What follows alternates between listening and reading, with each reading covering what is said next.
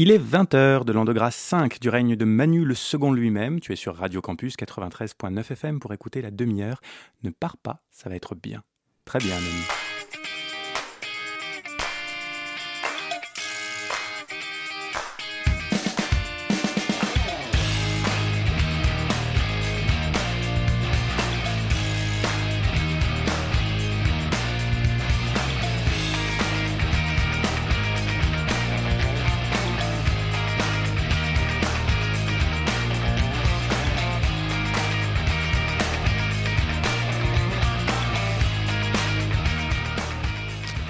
Tagazok, paix et guérison sur ton peuple, cher toi qui nous écoutes, et que tu sois là par hasard ou que tu nous aies attendu tout l'été avec une impatience fébrile bien compréhensible, merci d'être avec nous pour une sixième saison de la demi-heure.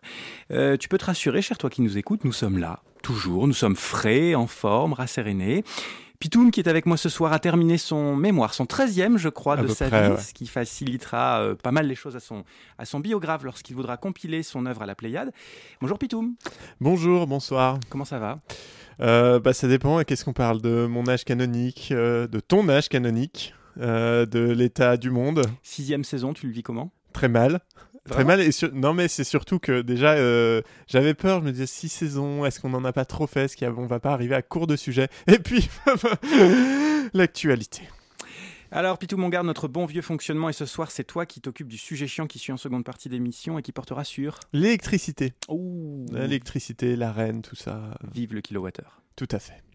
Nous avons ce soir également avec nous euh, Marie Bayard, qui n'est pas encore là, mais qui sera là tout à l'heure, illustratrice et autrice d'une BD qui vient de sortir aux éditions Mango, l'histoire d'un garçon comme les autres sur les chemins d'une nouvelle masculinité.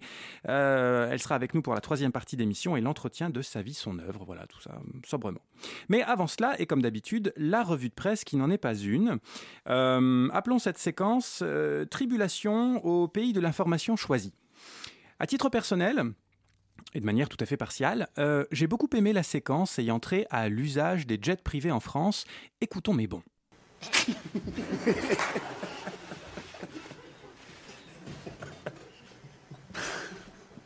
Excusez-moi. Je me doutais qu'on allait avoir euh, cette question-là. Pour être très honnête avec vous, ce matin, euh, on a parlé avec la société qui organise nos déplacements. On est en train de voir si on ne peut pas se déplacer en char à voile. Voilà.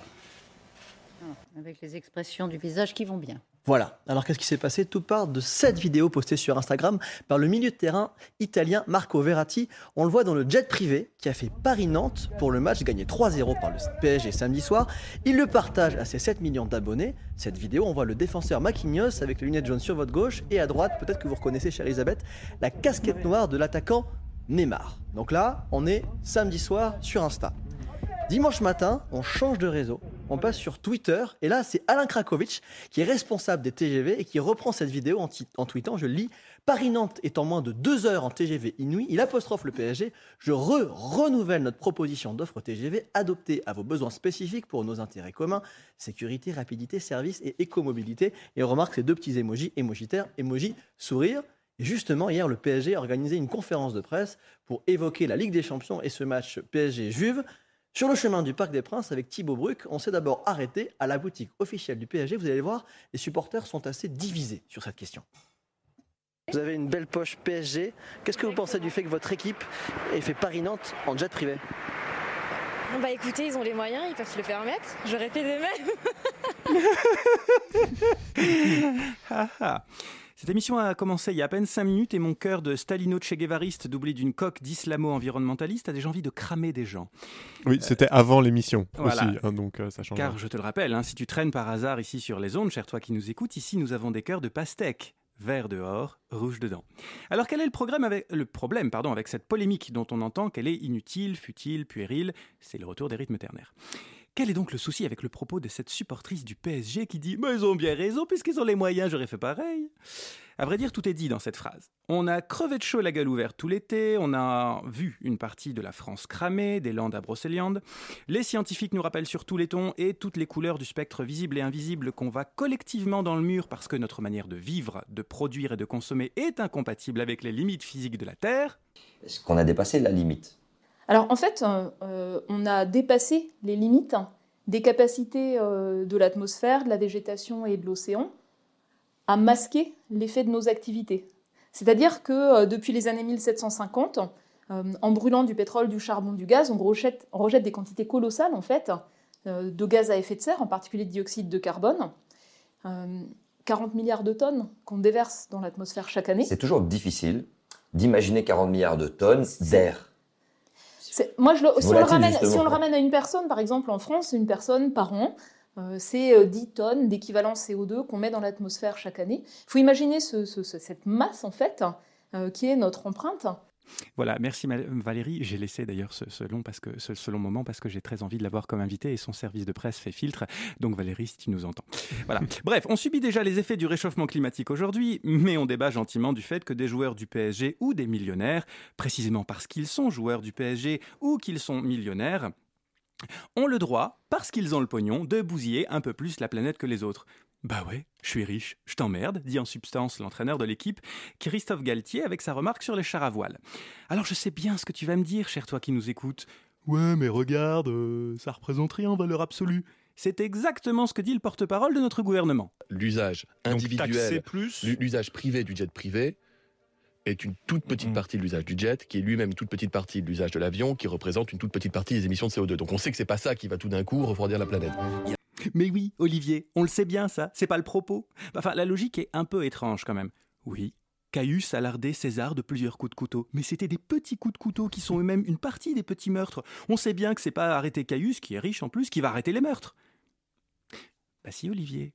En fait, Olivier, ça, ça s'appelle la justice. C'est d'ailleurs ce principe de justice qui devrait présider au non-usage des 235 jets privés en activité en France. On se fout que 235, ça soit pas beaucoup.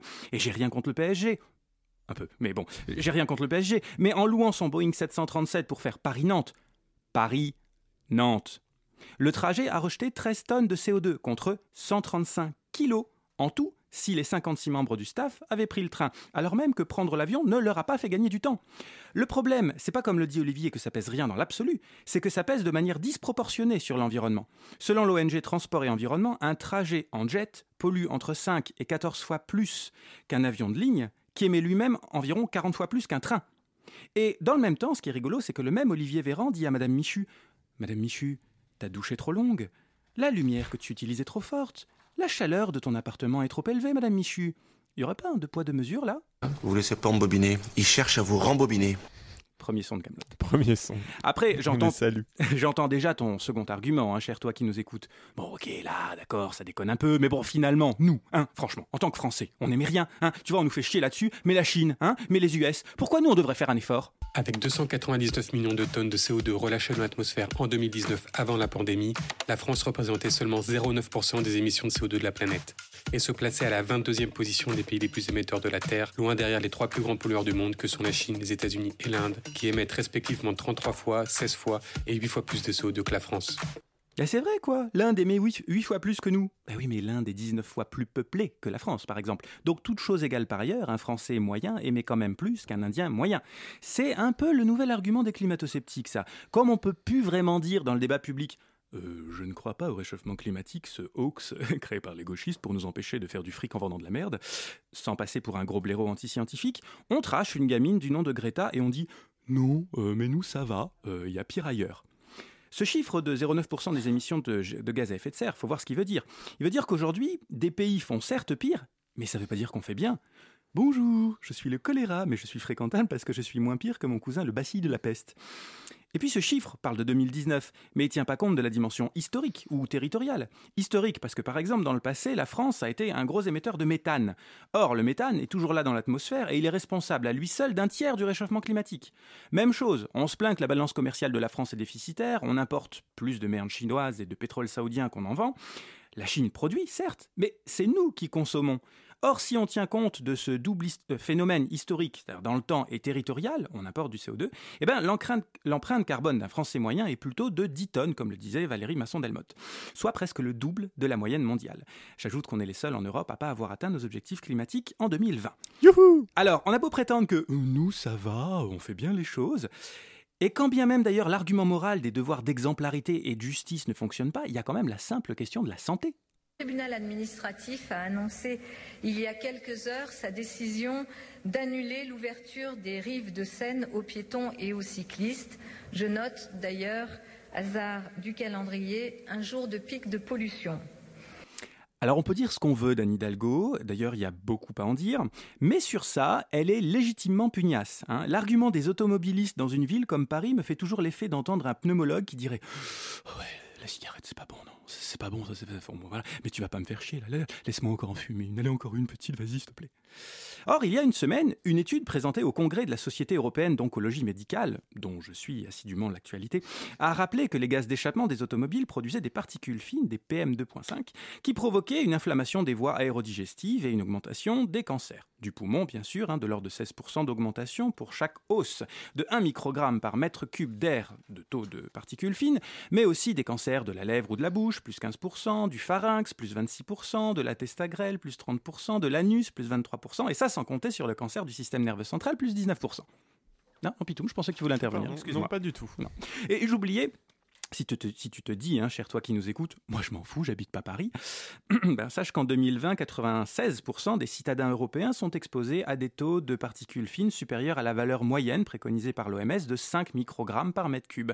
Et en France, la population est généralement exposée à des niveaux moyens entre 10 et 15 microgrammes, donc 2 à 3 fois supérieurs. Alors tu vas me dire, oui, euh, mais la Chine ou l'Inde font pire, avec des taux d'exposition culminant à 150 microgrammes. Oui, ils font pire. Ben, n'empêche qu'on va quand même mourir d'un cancer. Ben, moins vite qu'un Chinois, mais on mourra quand même. Alors, moi j'ai un petit problème, c'est que j'ai pas pigé un broc de ce que vous bavez.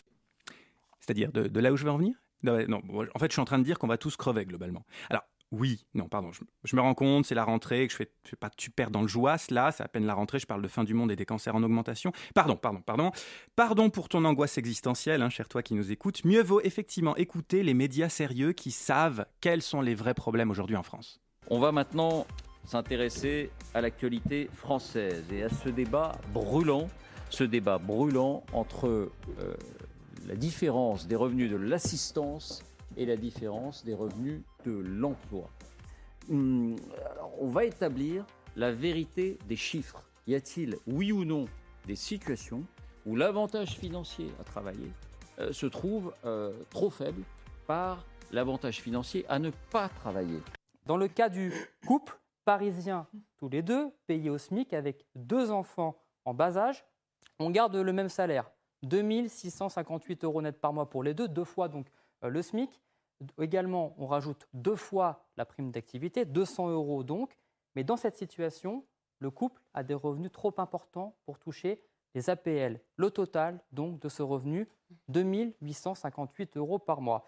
Le couple inverse cette fois-ci, qui est au chômage, tous les deux. Ils ont le droit euh, tous les deux au chômage. 1824 euros, 912 euros euh, fois de plus 688 euros de RSA, car ils peuvent cumuler le RSA mmh. et l'allocation chômage. Eux, en revanche, ont le droit aux APL. 390 euros. Le total, 2902 euros par mois. Vous le voyez donc, entre ces deux situations, le couple au chômage gagne 44 euros de plus par mois que le couple au travail. Eh ben voilà, un vrai débat intéressant. Merci LCI, merci David. Hein Ces salauds de chômeurs qui gagnent plus à regarder la télé toute la journée plutôt qu'à bosser comme de braves gens. Salauds de parasites hein, qui cumulent le RSA et les allocs chômage, là, donc euh, l'ARE donc. Et dommage pour la réalité des chiffres hein, dont parlait David, puisque ces chiffres sont faux et que cette situation est impossible, puisque comme l'ont signalé deux députés à l'EFI, on ne peut cumuler RSA et, ARE, donc allocation chômage, que jusque 1157 euros par mois par foyer, et que donc avec un chômage à 1824 euros, bah il n'y a pas de RSA pour ce couple imaginaire qui n'existe donc pas. Et que donc, il n'y a donc pas 44 euros de plus pour le couple de branleurs au chômage, mais bien 700 euros de plus pour le couple de bons travailleurs. Et passons sur ce petit oubli qui implique que pour avoir 1824 euros au chômage, il faut avoir bossé avant. Franchement, heureusement que nos médias nationaux font sérieusement le taf sur les vrais sujets qui comptent pour la société. C'est vrai quoi. Pourquoi s'intéresser aux riches qui s'accordent un permis de bousiller la planète quand ce sont les pauvres qui profitent de la situation? La saison 6 de la demi-heure. Je sens que ça va encore être épique.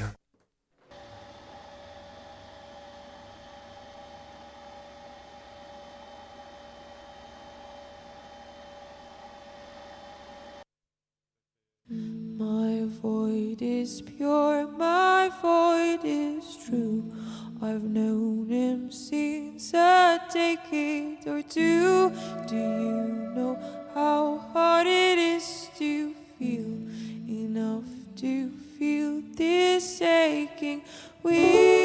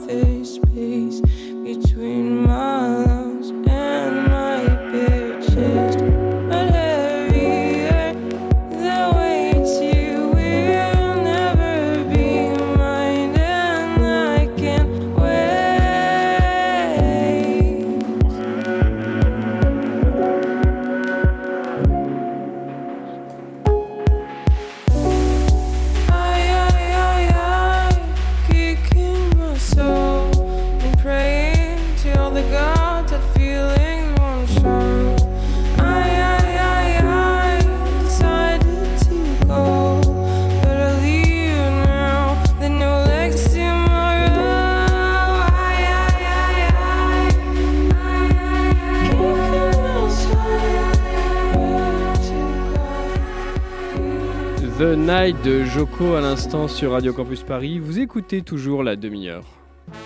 Une fois par mois, le mardi de 20h à 21h, la demi-heure et la vérité. Attendez, il faut que ce soit vrai tout ce qu'on dit là Et le sujet chiant du jour, l'électricité. Alors ce truc qu'on apprend dès le plus jeune âge, en fait, à ne pas mettre euh, les doigts dans la prise, tu sais. Alors que paradoxalement, les hommes ne veulent toujours pas comprendre qu'on les met pas dans des personnes pas consentantes. Ils ont le zèle comme le courant, quoi, alternatif. L'électricité est une des principales énergies que l'on utilise au quotidien. Alors, réfléchis un peu à une journée typique et essaie de voir où l'électricité entre en jeu. De ton réveil à la lumière de la salle de bain en passant par le métro, ton digicode et ton womanizer, euh, on dépend de l'électricité pour beaucoup, beaucoup, beaucoup d'activités. Rien que la radio, là. Sans électricité, alors non seulement on pourrait pas enregistrer ni transmettre en direct nos élucubrations gauchisantes jusqu'à ton oreille. C'est dommage. Ouais, ça serait vraiment bête. Mais en plus, on n'aurait pas pu écrire nos textes, ni même nos- faire nos recherches, puisqu'on utilise des ordinateurs et Internet. Il me semble pas excessif de dire que dans notre société actuelle, l'électricité est un bien de première nécessité, voire voire même un besoin vital. Il suffit pour s'en convaincre hein, d'observer les lieux publics euh, comme les gares ou les aéroports où les gens s'agglutinent autour de quelques prises éparses, comme la vie s'accroche euh, et dépend des coraux dans l'infiniment bleu et de la terre dans l'infiniment vide.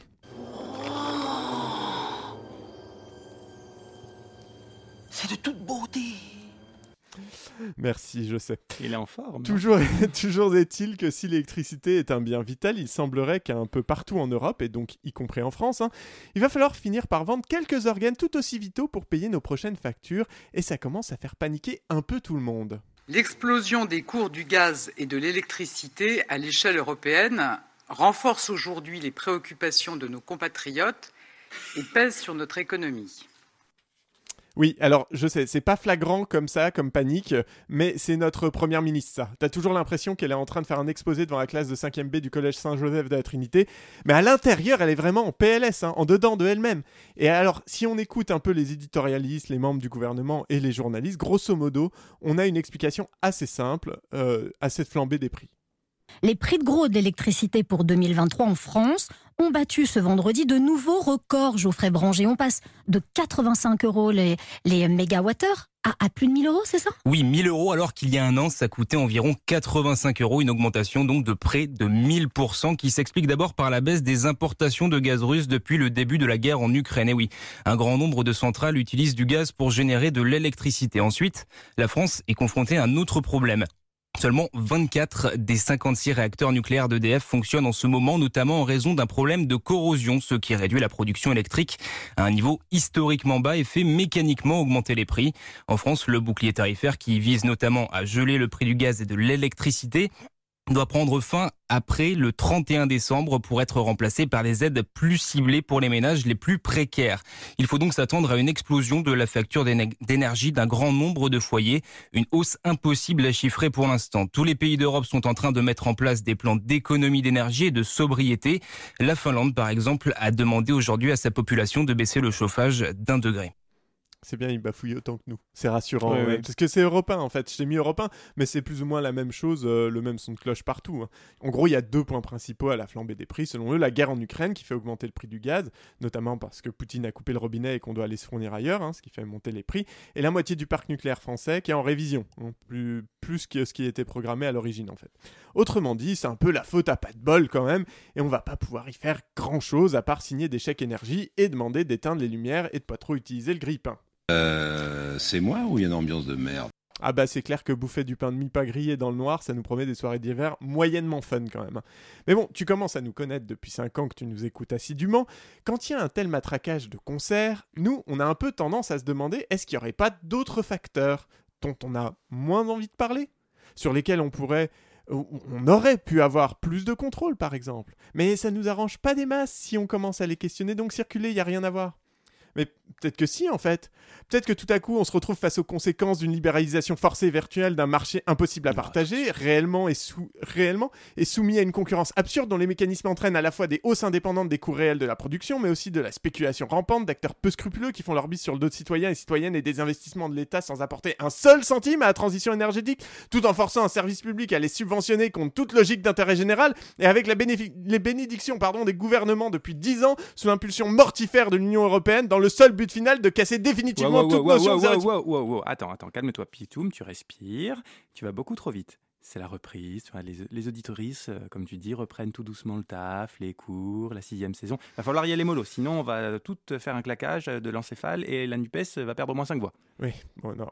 Donc je reprends mon souffle. Alors, c'est juste que je me tâte de la doctrine néolibérale depuis deux semaines avec ce sujet, donc je, suis un peu à cran. Hein. Mais t'as raison, Jérémy, on va reprendre par étapes. Déjà, pourquoi je me suis intéressé à ce sujet? Alors certes, déjà c'est un sujet chaud du moment, mais c'est pas forcément notre truc à demi les sujets chauds. Déjà tiède, bon, euh, mais chaud, on fait rarement. On préfère quand on a eu le temps de bien digérer, de prendre du recul. Si tout se passe bien, on devrait avoir un épisode sur le Covid dans l'année. Franchement, c'est possible. Non, ce qui me fait pencher sur cette question de l'électricité et de son prix, ce sont deux événements. D'abord, le fait qu'un ami à moi s'est retrouvé sans fournisseur d'électricité du jour au lendemain, ou plutôt qu'il a reçu un mail de son fournisseur qui lui annonçait qu'en raison des hausses des prix, il préférait arrêter leur activité et qu'il avait 15 jours pour changer d'opérateur. Et d'autre part, parce que chez d'autres entreprises, on recommande à ses clients de retourner chez EDF. Et ça, c'est quand même pas banal. Imagine, tu vas à Carrefour un jour et à l'entrée, tu le directeur du magasin qui te dit bonjour, merci de faire vos courses chez nous, mais je tenais à vous dire que vraiment on a bien regardé et franchement, il faudrait mieux que vous les fassiez à Leclerc vos courses, ça vous coûterait beaucoup moins cher. Bah, c'est exactement ce qu'ont reçu des clients de Mint Energy, par exemple, avec un mail qui leur suggère de retourner chez EDF, pardon, pour économiser. Quelle idée d'aller chez Mint Energy. Quelle idée d'aller chez Mint Energy. Déjà, rien que le nom, c'est une blague. On dirait du chewing-gum. Quel geste altruiste et bienveillant, hein, on n'a pas l'habitude. Moi franchement, quand je vois une entreprise lucrative perdre volontairement des clients, je pense qu'une seule chose. Là, ça pue du cul, mais violent. Pour bien démêler la situation, nous allons essayer de comprendre plusieurs choses. D'abord, quelle est la situation du marché de l'électricité aujourd'hui en France et dans une certaine mesure en Europe Ensuite, comment on en est arrivé là? Et enfin, pourquoi c'est complètement fucked up Et pourquoi on devrait tous être dans la rue avec des fourches en direction de l'Elysée Oui, salut les RG, c'est nous, on est de retour. Aujourd'hui, le marché de l'électricité en France se divise en trois grandes catégories, on va dire la production, le transport et la distribution. La production, tu vois ce que c'est, les centrales, les éoliennes et tout le bousin.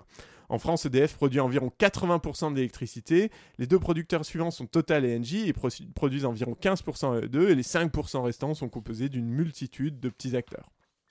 Ensuite, il y a le transport. Alors, ce sont les lignes électriques hein, qui acheminent l'électricité des producteurs vers les consommateurs, particuliers comme entreprises. RTE et Enedis sont en charge de ces infrastructures. Et enfin, la distribution. La distribution, c'est ton fournisseur. Il y en a une quarantaine en France. Je crois qu'on est monté à 70 à un moment, dont l'activité principale est d'acheter et de revendre de l'électricité. Plus cher. plus cher, et de te casser les gonades au téléphone pour essayer de te convaincre de signer chez eux. Et dans leur très vaste majorité, ils ne font que ça. Ils ne produisent pas d'énergie, ils ne transportent pas d'énergie, et la seule électricité qui touche, elle est statique quand ils enfilent leur pull de Noël moche pour la soirée d'entreprise. Parce que même si l'électricité n'est pas un bien matériel, qu'elle est très difficile à stocker, et que toute la difficulté dans la gestion du réseau électrique, c'est qu'il doit être en permanence à l'équilibre, hein, si jamais il n'y a pas assez blackout, si jamais il y a trop blackout, même si l'électricité donc n'est pas un bien tangible, il existe un marché européen où les différents acteurs privés et publics achètent et vendent des mégawattheures à des producteurs et des revendeurs. Alors j'ai bien conscience que ça n'a pas grand sens, c'est pas simple à se représenter, alors on va essayer une petite expérience de pensée. Imagine-toi, tu es dans une pièce euh, assez chaude, tu es seul, il n'y a pas de fenêtre, pas de porte. Dans un coin de la pièce, il y a un ventilateur activé par une personne qui tourne une manivelle. Une voix sortie de nulle part t'annonce que pour 5 euros par heure, elle peut euh, mettre en marche le ventilateur en le faisant tourner. Tu dis, le ventila- tu dis OK, le ventilateur se met en marche et une légère brise vient fraîchement te lécher la peau, ce qui est particulièrement agréable et délectable. Tout à coup, On est bon dans la métaphore là déjà. je suis très très fort dans la métaphore. Tout à coup, ton téléphone sonne et là, un mec te dit euh, Salut, est-ce que tu voudrais ne payer que 4 euros de l'heure pour avoir de l'air encore plus frais? Bah, Toi, tu dis oui, l'air frais c'est quand même cool. Et moins cher en plus. Aussitôt dit, aussitôt fait, tu payes désormais 4 euros de l'heure. Le ventilateur, il n'a pas changé. La personne qui tourne la manivelle n'a pas changé non plus. L'air que tu reçois, c'est le même. Et pourtant, tu ne payes plus la même entreprise et pas le même tarif. Et en fait, il y a des dizaines d'entreprises qui essaient toutes de te vendre le même air qui est en train de te rafraîchir. Et attends, parce que c'est pas fini. Tu sais, je t'ai parlé du marché européen de l'électricité, ben, on reviendra dessus. Mais ce que tu dois savoir pour le moment, c'est que l'air que tu reçois, il est d'abord vendu sur un marché de gros à un prix variable, mais unique. Peu importe que ton électricité vienne du nucléaire, de l'éolien ou d'une centrale à charbon, hein. le prix du mégawattheure, il est fixé en fonction de la dernière source de production allumée. Et généralement, c'est les centrales à gaz ou à charbon. hein. Dans notre exemple pourri, ça veut dire que si un mec a besoin de 4 bons hommes et 2 vaches pour faire tourner son ventilateur à l'autre bout du pays, le prix de l'air produit par ton ventilateur, toujours opéré par un seul bonhomme, va lui aussi augmenter. C'est pour ça qu'en France, on subit la hausse du prix du gaz alors qu'il ne représente qu'une partie très très réduite de notre production électrique. Et alors, je comprends l'idée d'un marché commun où on mutu- mutualise les coûts hein, pour éviter les inégalités, et je serais même plutôt pour. Mais alors, il faudrait un prix indexé non pas sur le coût de production de la dernière centrale allumée, mais bien de la moyenne des coûts de production sur l'ensemble des centrales en marche à un instant donné. Ça permettrait de tempérer un peu les ardeurs spéculatives de certains. Ça me fait gerber. Et c'est pas terminé. Parce que la question légitime à ce moment, c'est de dire, mais attends, Pitou, non, mais si la centrale est la même, si le transport est le même, et l'électricité est la même, pourquoi le prix est différent? Eh bien ça, auditoris, c'est grâce entre autres à l'AREN, l'accès régulé à l'électricité nucléaire historique. Et je laisse le sénateur communiste Fabien Guette expliquer de quoi il retourne. On a créé donc l'AREN, l'accès régulé au nucléaire historique.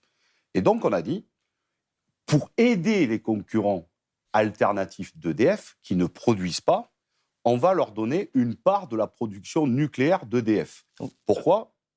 Parce que euh, c'était amorti, c'était le plus rentable. Et donc on a dit à EDF, vous allez donner un quart de votre production nucléaire à vos concurrents directs. Donc c'est vous qui allez produire, mais un quart, vous n'allez pas l'utiliser pour vos clients, usagers, vous allez le donner aux acteurs alternatifs qui, eux, vont le revendre.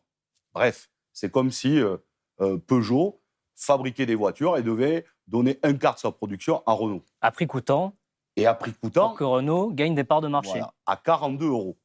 Pourquoi On s'est dit, ben, le, marché libre de l'énergie est entre 30 et 50 euros. Donc, ils l'ont dit, au pifomètre, ils ont mis 42 euros, sans prendre en compte, y compris les coûts de production pour EDF. Voilà. Et donc, un prix fixe. Et ça devait durer 15 ans, 2010-2025.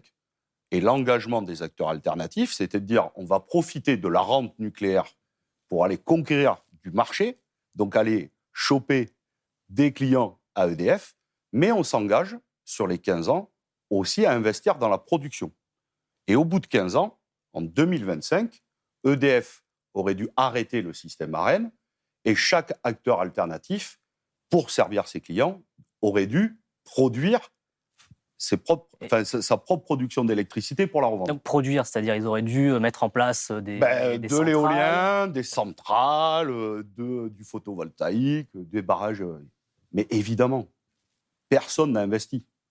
Parce que c'est extrêmement cher d'investir dans une centrale nucléaire ou même dans les panneaux photovoltaïques. Donc, cela fait 12 ans que les acteurs alternatifs ben, profitent de la rente nucléaire, piquent des clients à EDF sans investir un seul euro dans la production. Donc si tu suis bien auditeur, tu comprends qu'une partie de l'électricité que te revend ton fournisseur a été achetée à un prix coûtant à EDF dans une certaine, euh, dans une certaine proportion. Or, un des dispositifs que Fabien Guen n'explique pas, c'est que les fournisseurs achètent leur électricité à EDF lorsque le prix du marché est plus haut.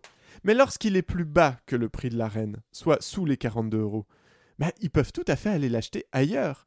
Et quand les prix sont plus élevés, plus élevés pardon, ils se retrouvent avec trop d'électricité parce que les achats se font d'une année en avance. Enfin là, on part dans des détails qui sont pas nécessaires, mais ils auraient, parce que par exemple, ils auraient perdu des clients ou les auraient envoyés volontairement chez la concurrence.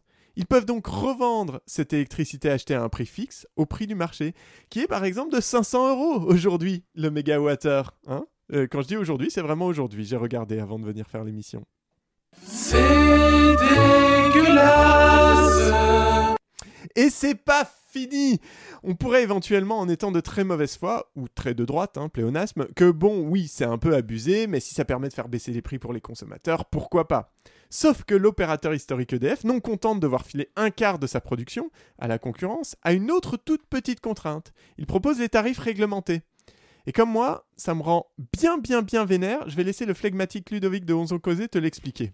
Comment est-ce qu'on fixe ce tarif bleu, ce tarif réglementé de l'électricité? La logique voudrait qu'on parte des coûts d'EDF. On regarde combien ça coûte à EDF de produire son électricité, on lui laisse une petite marge et hop, ça fait le tarif. C'est ce qui se passait jusqu'en 2015, mais ça, c'était avant. Depuis, on a basé le calcul du tarif sur les coûts des concurrents. On regarde combien ça coûte aux fournisseurs traders d'acheter toute l'électricité qu'ils nous revendent sur les marchés. On ajoute par-dessus leurs coûts de commercialisation pour bien nous démarcher par téléphone.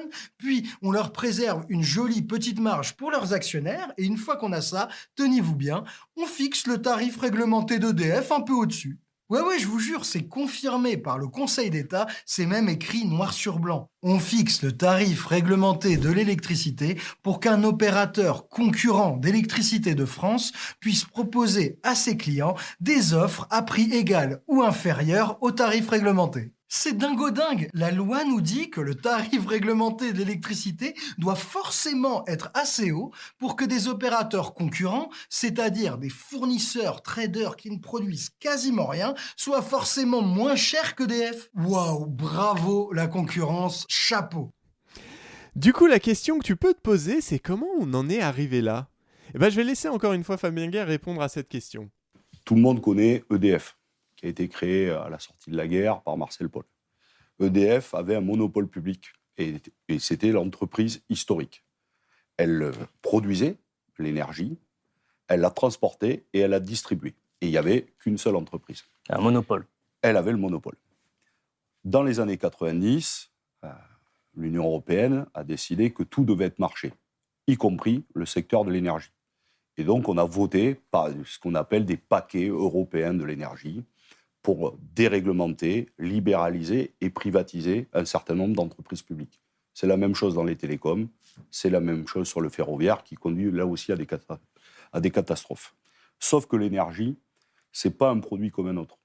On peut difficilement le stocker. Et donc, il faut produire exactement la même chose que l'on consomme à l'instant T. Donc, c'est extrêmement complexe. Et donc, euh, il a fallu créer, lorsqu'on a libéralisé, pour faire entrer des acteurs alternatifs, donc d'autres entreprises privées concurrentes d'EDF, il a fallu créer un marché européen de l'énergie. Et donc, ce grand marché, il a fallu, euh, ben, on a tout créé de toutes pièces. Il est factice. Et donc, comme ça n'allait pas assez vite, en 2010, on a voté la loi NOM. La loi NOM qui a été conçue exclusivement pour permettre à des acteurs privés de venir spéculer et se gaver sur le dos des investissements publics. C'est pour ça que moi j'aime bien l'appeler la loi NOM, NOM, NOM, NOM, NOM, NOM, NOM de l'onomatopée japonaise qui caractérise les coinfres. Alors dans la loi, il était quand même bien prévu que les nouveaux entrants, en échange de l'accès à la production nucléaire, investissent de leur côté de- dans leurs propres moyens de production, mais euh, bien évidemment, ils ont surtout investi dans des call centers et des publicités agressives. Dans ces pubs, Chez les dinosaures de l'énergie, nous prenons le défi écologique très au sérieux. Il s'en prend aux dinosaures de l'électricité qui font furieusement penser à EDF. Franchement, qui miserait sur eux pour changer les choses? Équateur, changeons d'air, changeons d'énergie. Équateur qui fait son beurre sur le dos d'EDF, littéralement. Je sais pas si c'est ça qu'on appelle l'ingratitude? Alors, je t'entends d'ici, auditeuriste. Hein. Oui, mais de toute façon, à la demi-heure, c'est des islamo-écolo bobo-trotskistes. Alors, forcément, ils sont pas d'accord avec la concurrence libre et non faussée et le libre marché. Alors, ce à quoi je te répondrais que déjà, la concurrence non faussée, si tu continues à dire ça après cette émission, faut vraiment que tu arrêtes de jouer à Candy Crush quand t'écoutes la radio, hein, parce que ça sert à rien à gâcher de l'électricité. Et là, clairement, euh, là, clairement, pardon, et qu'ensuite, on n'est pas les seuls à trouver que ça déconne sévère quand même. Le marché unique européen de l'électricité ne marche pas. Il est aberrant. Nous, en France, on s'approvisionne en électricité à partir des centrales nucléaires et de l'énergie hydraulique. Donc on a une énergie qui est décarbonée et un coût très bas. Mais le marché unique de l'électricité européen fait qu'il y a un alignement des prix de l'électricité en France sur les prix du gaz. Donc on prend de plein fouet cette augmentation des prix du gaz, alors même qu'on a notre indépendance en matière de production électrique. C'est totalement aberrant. On ne va pas continuer comme ça. D'abord, c'est coûteux pour les ménages, c'est coûteux pour le consommateur français, qui du coup ne comprend pas. Puis il y a une deuxième conséquence, c'est qu'on va avoir de plus en plus besoin d'électricité, notamment pour la voiture électrique par exemple. Si on a encore l'alignement des prix de l'électricité sur le prix du gaz, ça va devenir ingérable. Dès lundi, à la réunion des ministres des Finances, je vais poser la question sur la table. Et je vais dire le marché unique de l'électricité fonctionne suivant des règles qui sont obsolètes. Il faut revoir de fond en comble le fonctionnement de ce marché unique de l'électricité. Parce qu'on voit bien aujourd'hui que les Français en payent la facture d'une manière qui est incompréhensible pour eux et qui est totalement inefficace du point de vue économique. que vous prenez Alors, qui c'est qui la vilaine socialope? Eh ben, c'est Bruno Le Maire. Ouais, ouais, c'était il y a un an. Bon, depuis, il n'y a pas grand-chose euh, qui a bougé. hein. On a vaguement essayé d'en discuter au niveau européen, de décorréler le prix de l'électricité nucléaire et, du renouvelable du prix du gaz. Mais il y a un certain nombre de pays qui ont dit non, enfin nine pour l'Allemagne en l'occurrence. Et rebelote, cet été, la présidente de la Commission, Ursula von der Leyen, parle d'une réforme structurelle. hein. Reste à voir ce qu'il adviendra. Et en attendant, bah, qu'est-ce qu'on peut faire? Je dirais bien voter, mais c'est trop tard. Euh, les prochaines élections, ce sera pas avant un petit moment et on n'aura pas assez de reins d'ici là. Alors tu peux aller dans la rue, militer, tu peux surtout aller signer la pétition pour une énergie publique initiée par le CSEC de- d'EDF et Enedis, qui propose une renationalisation totale des entreprises de l'énergie pour ne plus laisser la main à des spéculateurs et revenir à, un véritable service public dont les investissements ne sont pas dictés par les fluctuations du marché. Hein, c'est sur énergiepublique.fr.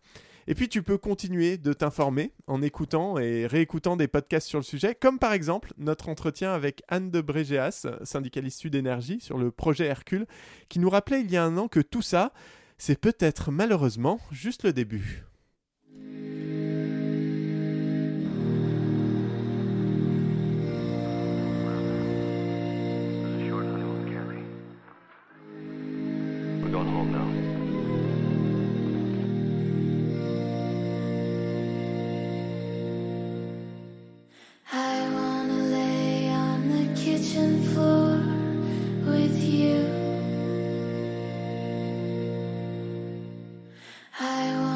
to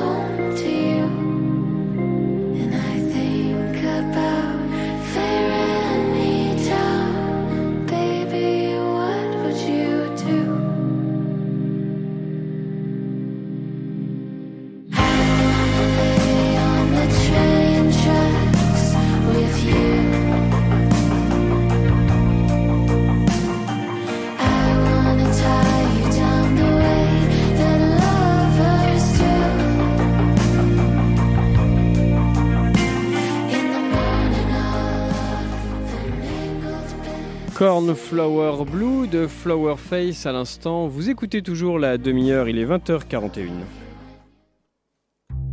De 20h à 21h sur Radio Campus Paris, c'est la demi-heure. C'est plutôt des cons. Et on bascule tout de suite dans la troisième partie d'émission où nous accueillons Marie Bayard pour euh, la sortie de sa BD L'histoire d'un garçon comme les autres sur les chemins d'une nouvelle masculinité. Bonjour Marie. Bonsoir. Euh, Pitoum, je te laisse la parole, tu voulais poser Ah oui, des questions. et carrément, bah, tout de suite. Bonsoir Marie, merci d'être avec nous. Bonsoir Pitou. Merci de m'avoir invité. Eh ben, c'est un plaisir. Donc, on va, on va parler de, de ta bande dessinée donc, qui vient de sortir, mais peut-être avant pour les auditoristes qui ne te connaissent pas forcément. euh, Est-ce que tu peux te présenter, peut-être un peu présenter euh, ton travail, ce que tu as fait avant cette BD Euh, On peut dire tout de suite déjà, et je vais, je vais pendant que j'y pense, qu'on peut te suivre déjà sur Instagram et aller voir pendant qu'on écoute cette émission ce que tu fais en dessin, n'est-ce pas? Oui, tout à fait. Donc, c'est le. Tu peux redonner le tag de ton Insta? Alors le tag, c'est Je suis une légume, tout attaché. Voilà. Et donc, avant cette BD, euh, comment comment t'es arrivé dans l'illustration? Qu'est-ce que t'as fait comme projet avant? Euh, Vas-y. Alors, euh, moi j'ai toujours dessiné. J'ai pas du tout fait les études pour dessiner parce que j'ai fait Sciences Po. Mais euh, quelques années après la fin de mes études, j'ai décidé que c'était pas ça ce que je voulais faire. Et donc du coup, je me suis fait un statut freelance et j'ai commencé à essayer de travailler en illustration et en graphisme. D'abord beaucoup en graphisme et puis ça a basculé un peu plus sur l'illustration. J'ai illustré notamment des bouquins jeunesse euh, pour Nathan. J'ai illustré des livres d'aventure euh, chez Mango, qui est la maison d'édition euh, chez laquelle je publie euh, le livre dont on parle. Et j'ai aussi euh, illustré et mis en page un livre de jeu de rôle écrit par Melville, qui s'appelle Bois dormant. Ok. Des, Voilà. des Et, sujets et un peu éloignés, un peu éloignés de du- de ce que tu fais là, de ta BD finalement? Oui, tout à fait. Et du coup, qu'est-ce qui Bah, t'a amené? la particularité de cette BD, c'est que je l'ai entièrement écrite et dessinée moi-même, et c'est le premier projet que j'écris, donc le, donc le premier projet dont euh, bah, je choisis, moi, le sujet. le thème Et du coup, pourquoi ce thème-là? Alors, on va peut-être euh, peut-être rapidement, peux-tu euh, euh, résumer un petit peu? Alors, même si le titre est assez évocateur, je rappelle que c'est l'histoire d'un garçon comme les autres sur les chemins d'une nouvelle masculinité. Pas cher. Pas cher et disponible dans toutes vos bonnes librairies. Euh, mais euh, oui, peut-être peux-tu résumer un petit peu euh, l'histoire, en tout cas ce que tu racontes et, même ce dont tu parles dans la BD, parce qu'il n'y a pas qu'une histoire, il y a aussi des, informations euh, dedans. Déjà, ouais, comme, si tu peux résumer ça pour nos auditoristes? Oui, bien sûr.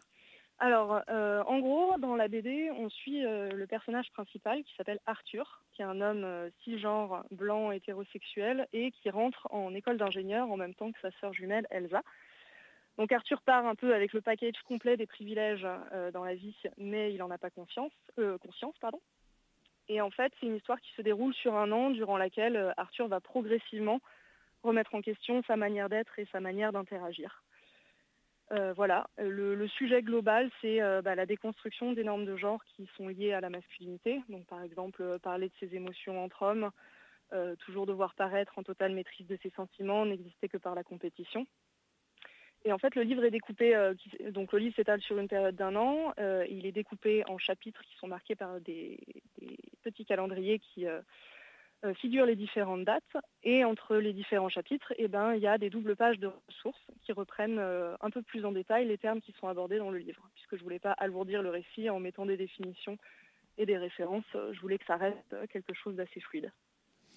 Et alors, du coup, pourquoi ce, choix de, sujet euh, Ce qui est assez int- intéressant, peut-être pour une première BD de la part d'une femme, de traiter des, de questions féministes, parce qu'il est vraiment question de sujets féministes euh, dans le livre, et les femmes sont très importantes, même si on suit le parcours d'un le parcours d'un homme euh, cisgenre, les femmes sont quand même très présentes euh, et très importantes dans le récit. Mais, euh, mais pourquoi ce choix de l'angle du garçon Tu vas quand même pas lui reprocher. Non, tu je- vas pas reprocher à une, à une autrice femme de se mettre dans la tête Je- d'un homme alors que la quasi-totalité des auteurs hommes. Je ne se mettent dans la reproche absolument pas. Je, me demande, voilà, de, de pourquoi ce choix-là. Euh, parce que, euh, bah, parce que c'est vrai que finalement, c'est quelque part, ça peut être un peu euh, déporté euh, par rapport à sa propre expérience de, de femme. Mais je te pose la question, Marie. Comment tu en, En arrives fait, là? je voulais, euh, donc, je voulais faire un récit féministe à la base. J'étais partie sur des personnages féminins et après, j'ai euh, réfléchi et repensé le truc. Et en fait, je voulais faire un récit féministe qui mettait, euh, qui mettait en scène un homme parce que j'ai lu énormément de récits féministes qui mettaient en scène euh, des personnages féminins. Et c'est très important d'avoir des récits d'empowerment féminin. Mais dans mon souvenir, j'avais pas encore croisé de récits féministes qui mettaient en scène un homme. Et euh, moi, je fais partie de l'équipe qui pense que euh, euh, faut laisser leur place aux hommes dans le féminisme, puisque le patriarcat blesse aussi les hommes en leur donnant des, injonctions qui les limitent, par exemple dans leur développement émotionnel. Il leur, impose un moule rigide, un moule rigide, pardon, auquel se conformer, qui définit bah, ce, ce que devrait être un homme et du coup, par effet rebond, ce que ne devrait pas être un homme. Et donc du coup, comme j'ai autour de moi euh, des exemples d'hommes cisgenres, hétérosexuels, blancs, qui sont très déconstruits, bah, je, voulais mettre un peu en scène ces expériences dont j'ai énormément parlé avec eux parce que je trouvais que c'était intéressant et j'avais l'impression que ça n'avait pas encore été fait jusque-là. Et j'ai notamment été euh, poussée par euh, deux trucs. Il y en a un, c'est un documentaire que j'avais vu, mais il y a, il y a longtemps, il y a peut-être dix ans, qui s'appelle The Mask You Live In, qui parle de la masculinité aux États-Unis et de justement bah, à quel point est-ce qu'elle est toxique et qu'elle elle, elle rend les hommes malheureux. Et euh, le deuxième, c'est un livre de Bell Hooks euh, qui parle justement absolument complètement de ce sujet-là, qui s'appelle La volonté de changer. Euh, et j'avais trouvé que j'avais trouvé que c'était extrêmement juste, que c'était extrêmement intéressant, et du coup je partageais beaucoup de, points de vue qui avaient été évoqués dans, dans ces deux ouvrages, et donc euh, j'avais euh, j'avais envie d'en parler. Et euh, le, troisième point, c'est pourquoi j'ai décidé de faire une BD, là, à proprement parler, c'est qu'il y, y a beaucoup de livres qui existent sur le sujet du féminisme, euh, mais ce sont des livres, et donc du coup c'est toujours un peu compliqué de partager des livres parce que ça peut faire peur aux gens d'avoir un bouquin complet à lire tout de suite. Et donc je voulais faire un peu une BD marche-pied qui, euh, qui entrouvre la porte en disant si tu veux aller regarder par là, c'est sympa, voilà les concepts de base, c'est facile à lire parce que c'est de la BD donc du coup ça se lit vite. Si tu veux aller plus loin, il y a des ressources. Et voilà, l'idée c'était vraiment de faire un, produit d'accès pour euh, toutes les personnes qui commencent à se questionner sur le sujet des normes de genre. Et alors, c'est euh, intéressant, et notamment euh, quand tu parles des hommes déconstruits autour de toi. Moi, il y a quelque chose qui m'a frappé quand même dans, le, dans la BD, et qui est, bon, tu me diras, c'est un, c'est un récit de fiction, évidemment, mais il a une, dé- une déconstruction un peu express quand même, Arthur. Oui. Il est- elle est très, très efficace, sa déconstruction. Et toutes les conditions Alors, de euh, félicité déjà, sont mises je- en place. Ouais. Déjà, je tiens à préciser que sa déconstruction n'est pas finie, puisque je pense Ouais. que c'est un travail qui est jamais vraiment fini. On vous donne pas un badge à un moment donné en vous disant voilà, c'est bon, c'est déconstruit, t'as plus à faire d'efforts. Euh, Je l'attends pour mais, rien. euh, Pardon je dis, non, pardon, c'était, je disais, je l'attends pour rien, du coup. Oui, c'est comme la lettre à Hogwarts, ça n'arrivera jamais. Euh, euh, mais oui, oui, il a, il a un parcours express. J'avais voulu, euh, j'avais voulu mettre ça sur, sur une année parce que ça me semblait être un truc temporel intéressant auquel on, on pouvait facilement s'identifier. Euh, après, moi j'avoue que j'ai encore euh, beaucoup de choses euh, dans euh, mon sac à dos et que j'aimerais bien faire des tomes suivants, euh, pourquoi pas qui s'étalent sur, euh, sur les autres années. Mais oui, ça va très très vite par rapport, euh, ça va très très vite par rapport au processus normal. Mais, mais du coup, je, me suis permis de faire ça, sachant qu'on était dans un récit fictionnel. Et justement, sur les. euh, J'en reviens toujours à tes inspirations et comment tu. euh, comment tu mm, travailles en fait euh, cette question de la masculinité et ce rapport de, des hommes à leur, euh, à leur propre déconstruction et les frustrations que ça peut engendrer et que, qui sont plutôt bien visibles. Enfin, on sent, il y a quand même pas mal de moments où on sent qu'Arthur euh, n'est pas dans une euh, situation euh, très simple, euh, en train à la fois de réaliser sa toxicité, enfin, sa toxicité masculine, et puis et en même temps ne pas vouloir complètement s'en détacher. Ça, c'est des, comment, des expériences qui t'ont été rapportées, c'est des choses que tu as pu observer toi autour de toi? Oui, oui, complètement. C'est des expériences qui ont été m'ont été rapportées, que j'ai pu voir, et puis que j'ai moi-même vécu, enfin, en- dans ma propre déconstruction, mais plutôt des normes liées aux injonctions euh, de la féminité pour le coup. Mais en fait, ces, chemins-là, de toute façon, c'est des chemins qui sont semés d'embûches et qui sont jamais euh, complètement en ligne droite. On fait toujours avant-arrière, avant-arrière, avant-arrière, et l'essentiel, c'est juste de continuer à avancer.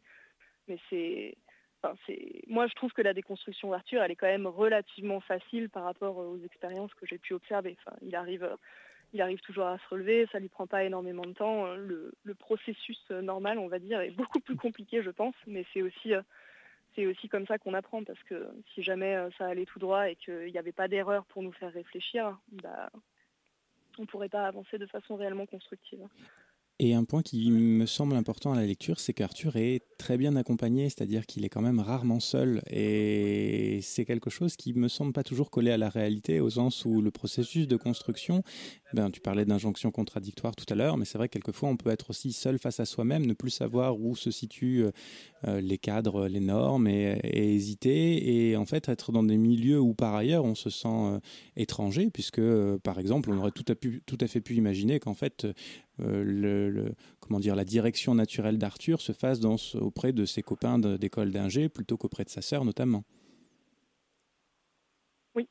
Oui, effectivement, il n'est pas souvent seul et, euh, et dès qu'il trébuche, il y a quelqu'un qui est là pour le rattraper et j'ai bien conscience que c'est euh, un peu une vision idéale euh, du chemin et que tout le monde n'a pas la chance d'avoir des amis qui l'accompagnent et tout le monde n'a pas la chance d'avoir aussi des amis qui ont la patience de l'accompagner parce que Arthur finalement on lui claque la porte au nez une ou deux fois mais, mais euh, globalement les gens sont plutôt très très patients et très bienveillants avec lui. les femmes notamment. Parce que, euh, parce que, et ça, euh, pour le coup, euh, je pense que c'est assez juste et en même temps assez tragique quelque part. C'est que s'il a effectivement un ami homme avec qui il entreprend sa déconstruction, euh, qui est son meilleur ami, et en fait, il y a quelque chose, il y a vraiment quelque chose de l'ordre de l'échange et de l'accompagnement euh, mutuel. Euh, tous les, toutes les évolutions, les vrais, les vrais progrès qu'il fait sont toujours initiés par des femmes et euh, des femmes qui ont réfléchi avant lui en fait. Et, euh, et ça, pour le coup, c'est peut-être, je dis tragiquement vrai, parce que dans nos réalités, c'est souvent le cas, et c'est quelque chose aussi dont les militantes euh, féministes parlent beaucoup, c'est-à-dire cette responsabilité d'éducation qui, qui devient un point à un moment, et, et, qui... Enfin, je sais, je sais pas si c'est quelque chose qui, toi, auquel tu as pensé en, en écrivant la BD ou pas, euh, ce fait que tout venait des femmes, quoi. Bah, tout, euh, ouais, il y a, il y a tout Beaucoup. qui vient des femmes. En même temps, il y a, y a aussi euh, une partie essentielle qui vient de son meilleur ami et qui fait que Arthur ne se sent pas tout seul sur ce chemin. Et qui, quelque part, bah, c'est en voyant aussi son meilleur ami évoluer qu'il se dit que ça vaut peut-être la peine euh, d'aller toujours un peu plus en avant. Mais oui, cette, cette responsabilisation de l'éducation, j'en enfin, j'en suis tout à fait consciente. Et c'est aussi pour ça que, euh, un moment donné, euh, dans la bande dessinée, euh, il y a une scène où bah, il y a une des femmes qui est clé dans le changement d'Arthur qui s'appelle Tania, qui l'envoie paître en lui disant d'aller se renseigner un peu tout seul parce qu'il ne faut pas que tout, absolument tout, passe par elle. Parce qu'après, il y a un espèce de, syndrome de la facilité qui se met en place où plutôt que d'aller rechercher par soi-même et d'aller se poser des questions par soi-même, bah, on fait toujours tout passer par là ou les mêmes personnes. Et donc ça, ça, ça fige, enfin ça fige un peu aussi quoi. Et ça fait poser un poids énorme sur euh, les personnes qui sont du coup de facto considérées comme en charge de ce genre de choses. À qui t'as eu envie de parler en écrivant euh, cette BD pour toi Qui euh, serait le lecteur, j'allais dire le lecteur, peut-être la lectrice euh, idéale? Alors, le, le cœur de cible, hein, ce, ce serait des personnes plutôt, j'ai envie de dire plutôt des hommes cis qui commencent à se poser euh, légèrement des, ques- des- des questions sur le sujet, qui sentent qu'il y a un truc qui les gratouille à l'arrière du crâne, euh, mais qui ne savent pas trop d'où ça vient. Après, il y a aussi beaucoup d'éléments qui peuvent concerner les femmes euh, dans ce bouquin, notamment par exemple tout le chapitre sur la sexualité.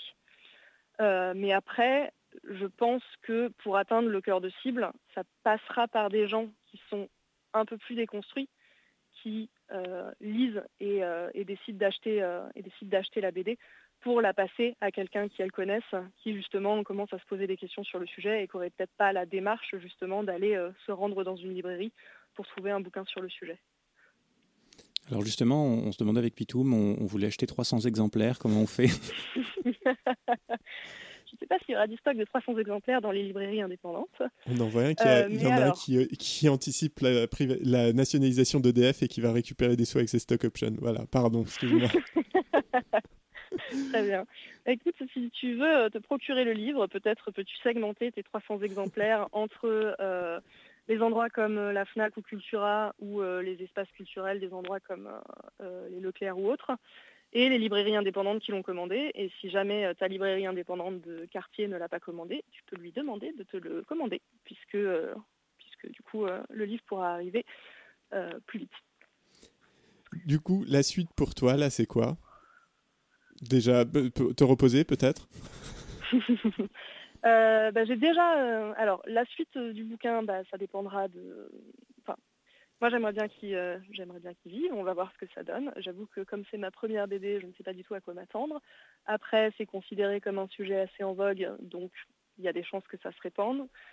Idéalement, euh, ça vend bien et euh, je peux euh, négocier avec mon éditrice d'en faire un deuxième tome parce qu'il y a plein de sujets que j'aurais voulu mettre mais que j'ai pas pu mettre pour pas surcharger le scénario.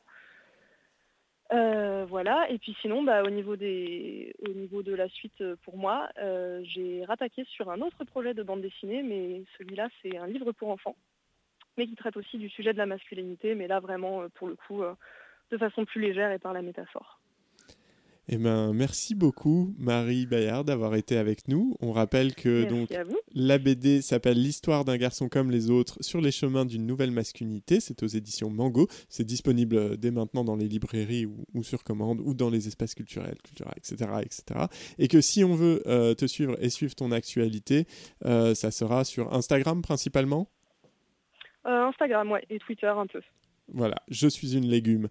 Euh, ah oui, non, j'ai pas demandé. Il y a des dédicaces de prévues ou pas encore? Euh, pas encore. Mais, Mais ça euh, ne saurait tarder après cette émission. Oui, c'était ma première émission radio. Merci. Merci à toi. Mais puis, ben, nous, c'est déjà la fin. C'était Jérémy. Je crois que c'est à toi de dire que c'est la fin, parce que c'est toi qui présentais au début tout ça. tout Ah oui, bon, il y a une, une- une loi comme ça qui. J'en sais rien. Qu'est-ce bon. qu'on fait? Eh bien, écoutez, merci beaucoup pour, cette, pour votre, votre, votre oreille attentive pour cette première émission de la sixième saison de la demi-heure. Merci beaucoup à Maxime qui a assuré les sons ce soir. Merci beaucoup à Margot qui n'a rien dit mais qui était présente avec nous et qui nous a aidé à l'organisation de cette, de cette émission. Merci beaucoup à Pitoum d'avoir été lui-même. Moi-même. C'est ce que je fais de mieux. Et à au mois prochain. Le mois prochain Bah oui, le mois prochain. Ah, c'est le mois prochain déjà. Après, c'est la potion, je crois. Je sais pas. On ne sait plus ce qu'il y a après. C'est une nouvelle saison, tout est nouveau. Mais ça là va là. être bien, Ah, mais ils arrivent. Peut-être qu'ils vont nous dire, vas-y, on a encore une minute d'antenne. Qu'est-ce qui se passe? Jacques, dis-nous tout. Alors, c'est toujours pas moi qui présente l'émission. C'est toujours mais, pas euh, toi. Megan est derrière moi, donc ça, c'est la, la, la rentrée de la potion. Ah, c'est la potion, j'avais raison, Voilà, voilà. la potion radio show. Donc, on va parler rap US. On a prévu de parler de l'album de Rodriguez, de l'album d'ISTG, euh, de pourquoi euh, les DJ passent plus de bons rap US en soirée ou pourquoi les fans de rap US vont plus en soirée. Euh, ça va être très très bien. Et ben, c'est Je incroyable. laisse Mugen corriger, voilà. Si... Ouais, et puis de toute façon, j'ai rien compris. t'as oublié de dire et pourquoi Machine Gun Kelly est une grosse merde? Exactement. Aussi. Et ben, j'avais un avis très tranché sur le sujet, on en parlera hors antenne. Bonne, bonne soirée à tous, restez à l'antenne. On se retrouve dans un mois.